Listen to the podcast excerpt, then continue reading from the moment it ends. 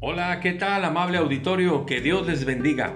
Seguimos meditando en el libro de los Salmos. Hoy corresponde el Salmo número 10. Un salmo que nos habla a detalle de la perversidad del hombre malvado. Dice el versículo 2, con arrogancia el malo persigue al pobre. Hoy por hoy hay muchos videos de cómo vienen dos en una motocicleta, abordan a una mujer regularmente, a alguien, entre comillas, voy a poner eso de débil, eh, le arrebatan el bolso, le arrebatan el celular, le arrebatan su cartera, porque eh, con arrogancia el malo persigue al pobre, y eso es una realidad.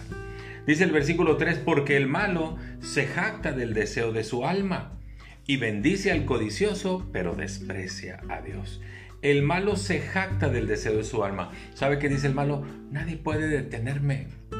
Yo voy a obtener lo que yo quiero, voy a robar al que yo quiera, voy a asaltar al que yo quiera y voy a golpear a quien yo quiera.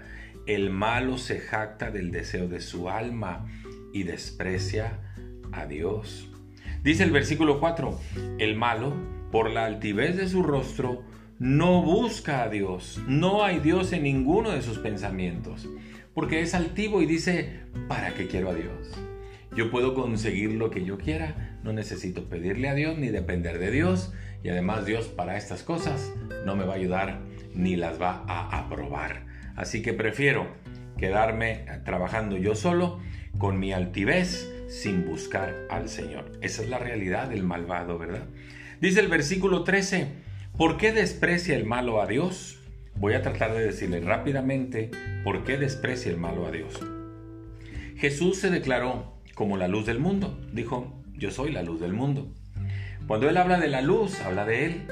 Y dice el Evangelio de Juan capítulo 3, en el versículo 19, miren, y esta es la condenación, que la luz vino al mundo, pero los hombres amaron más las tinieblas que la luz, porque sus obras eran malas. ¿Por qué no viene el malo a Dios?